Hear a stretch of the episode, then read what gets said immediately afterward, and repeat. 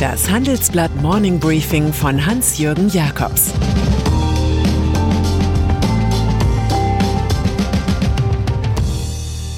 Guten Morgen allerseits. Heute ist Mittwoch, der 8. Juli. Und das sind heute unsere Themen. Psychoopfer Donald Trump. Personenschaden bei VW und das China-Problem der Telekom. Trumps Nichte schlägt zu. Das neue Buch Too Much and Never Enough von Mary Trump erscheint erst am nächsten Dienstag. Einige Redaktionen in den USA und Großbritannien haben sich aber schon jetzt über die Arbeit der Nichte des US-Präsidenten gebeugt. Sie analysiert Donald Trump aus Sicht einer erfahrenen Psychologin. Demnach ist er das Opfer seines soziopathischen Vaters. Trump sei gepolt auf Erfolg, den er schon mal mit Schwindeleien erreicht habe, wie etwa beim Zugang auf eine renommierte Business School. Ihr Onkel habe in einer wichtigen Entwicklungsphase für mehr als ein Jahr keine Verbindung zur Mutter gehabt, schreibt die Autorin. Von Vater Fred habe er keine Liebe erfahren. Narzissmus, Lust am Tyrannisieren und Prunk seien seine Wesensmerkmale. Sie schildert auch ihre Arbeit als Ghostwriterin bei einem seiner Bücher mit dem Titel The Art of Comeback. Einige Wochen nachdem er mich anheuerte, war ich immer noch nicht bezahlt worden, klagt sie. Manche der Erzählungen erinnern stark an die TV-Serie Eine schrecklich nette Familie. Der infizierte Präsident. Je populistischer die Regierung, desto stärker die Virenbedrohung. Es ist in diesen Tagen jedenfalls auffällig, wie sehr drei Länder an Covid-19-Folgen leiden, die von Maulhelden gemanagt werden.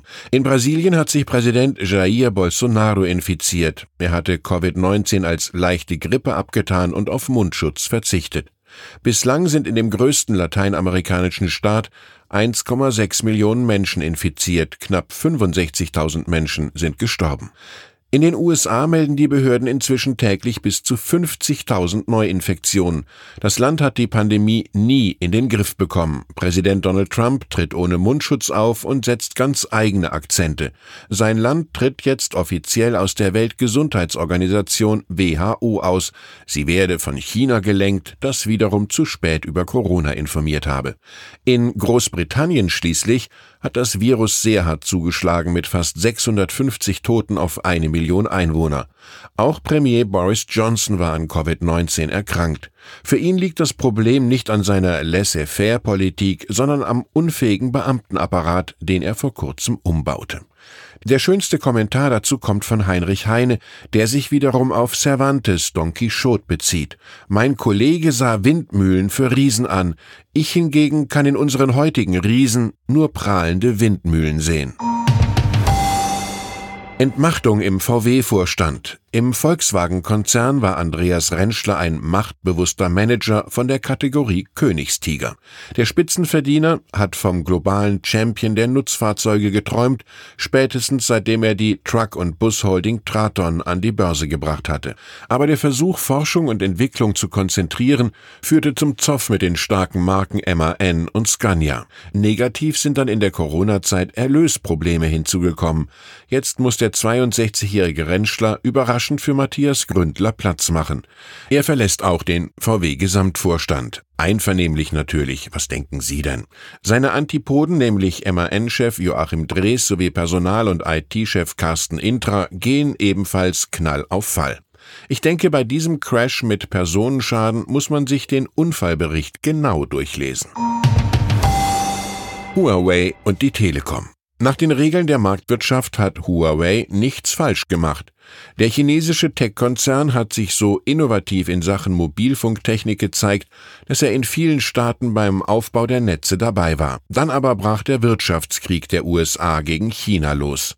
Die Deutsche Telekom unter CEO Timotheus Höttges hat ihre Beziehung zu Huawei trotzdem weiter intensiviert. Das hat das Handelsblatt aus internen Dokumenten rekonstruiert. Huawei-Technik steckt in allen Zukunftsprojekten des Konzerns, an dem der Bund 32 Prozent hält. Unionsfraktionsvize Thorsten Frey nennt das sehr problematisch. Auch der Bundesnachrichtendienst warnt aus Spionagegründen vor einer Kooperation mit Huawei. Daher ist SPD-Politiker Bernd Westphal ebenfalls alarmiert und sagt, es ist schon merkwürdig, dass das Kanzleramt und das Wirtschaftsministerium einem chinesischen Unternehmen mehr Vertrauen schenken als den eigenen Sicherheitsbehörden. Mag sein, aber andererseits wird in dieser Angelegenheit mehr über Verschwörungen geredet als über Beweise. Brüssel forciert grünen Wasserstoff. Am heutigen Mittwoch will die EU-Kommission die Zukunft nach Europa bringen. Sie präsentiert ihre Pläne für die Produktion von grünem Wasserstoff und für den nötigen Umbau des Energiesystems. Eine Änderung der EU-Energiesteuerrichtlinie soll dafür sorgen, dass die Besteuerung auf dem Kontinent angeglichen wird. Das EU-Konzept sieht höhere Preise für Kohle und Öl und den Wegfall von Subventionen vor. Dadurch wird die Erstellung von grünem Wasserstoff mittels Strom aus erneuerbaren Energien konkurrenzfähig.